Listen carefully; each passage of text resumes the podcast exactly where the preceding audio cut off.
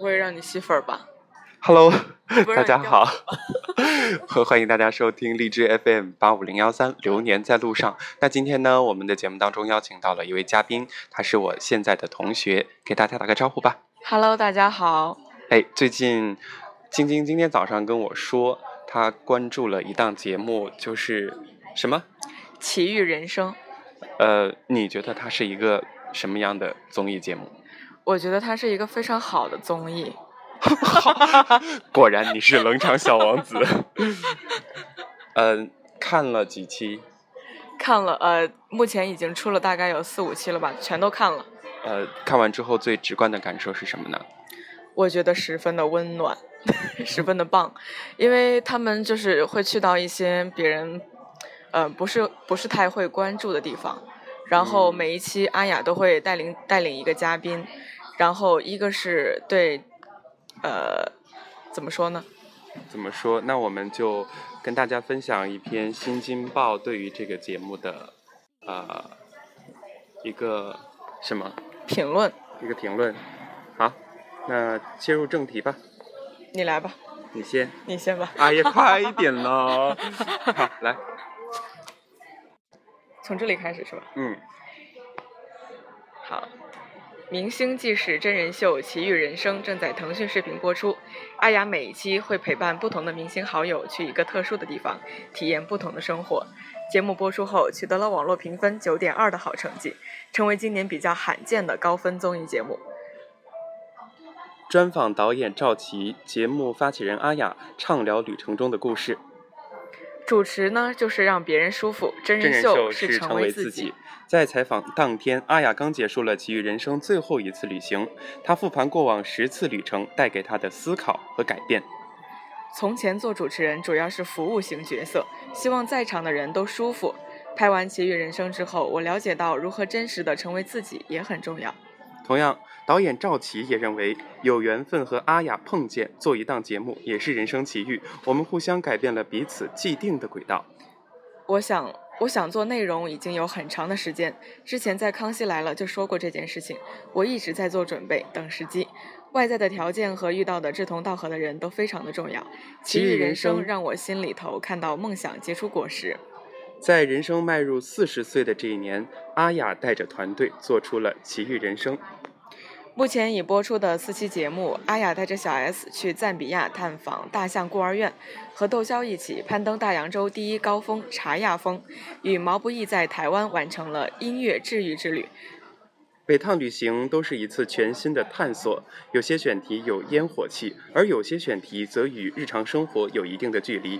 无论对观众还是参与拍摄的嘉宾，都有陌生感和新鲜感。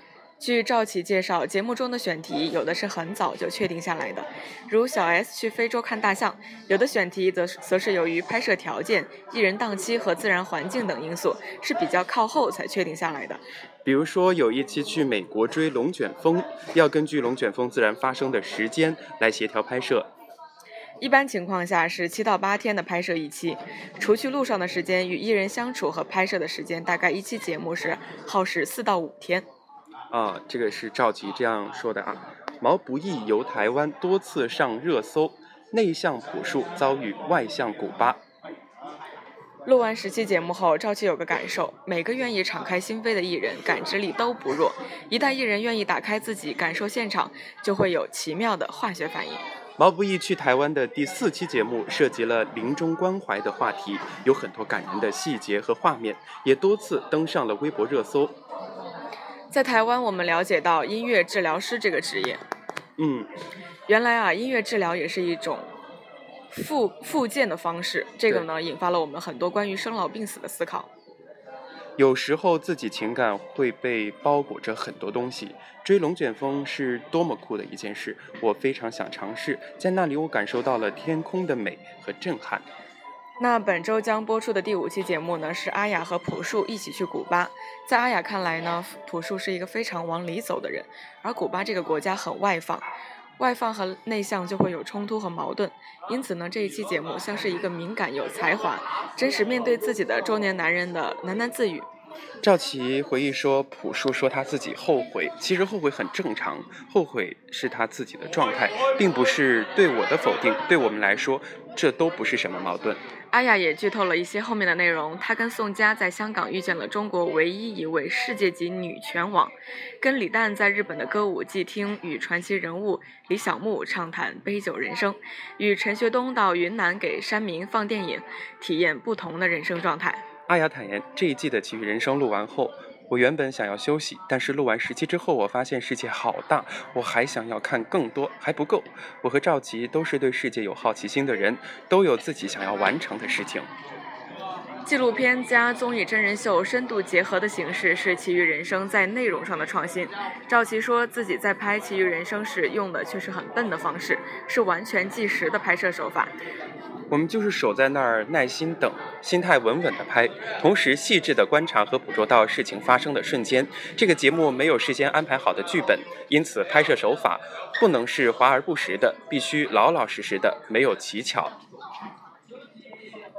作为节目发起人的阿雅认为，《奇遇人生》是一档深夜综艺。这个节目让你有机会跟自己独处，给自己一个机会去跟自己对话。它提供给观众的是另外一种感情，感情的出口。《奇遇人生》让观众看到了艺人的不同侧面，比如给老人唱歌的毛不易，面对盗猎惨剧落泪的小 S，擅长极限运动的窦骁。赵琦认为很难说哪个选题就很适合哪一位艺人，有的时候看起来某个艺人和某个选题不搭，但他们之间产生出的化学反应，面对自我的真诚是很有价值的。目前我们收到的反馈就是这个节目的流量不够高。其实，在我看来，《给予人生》是一个新的尝试，做到今天这一步已经非常不容易了。现在关于节目的评价体系维度比较单一，比如说看流量和点击率，而点击率是跟商业模式挂钩的。赵琦则希望可以建立更加多维度的评价体系，比如说从社会评价，比如说从社会价值来评判一档节目。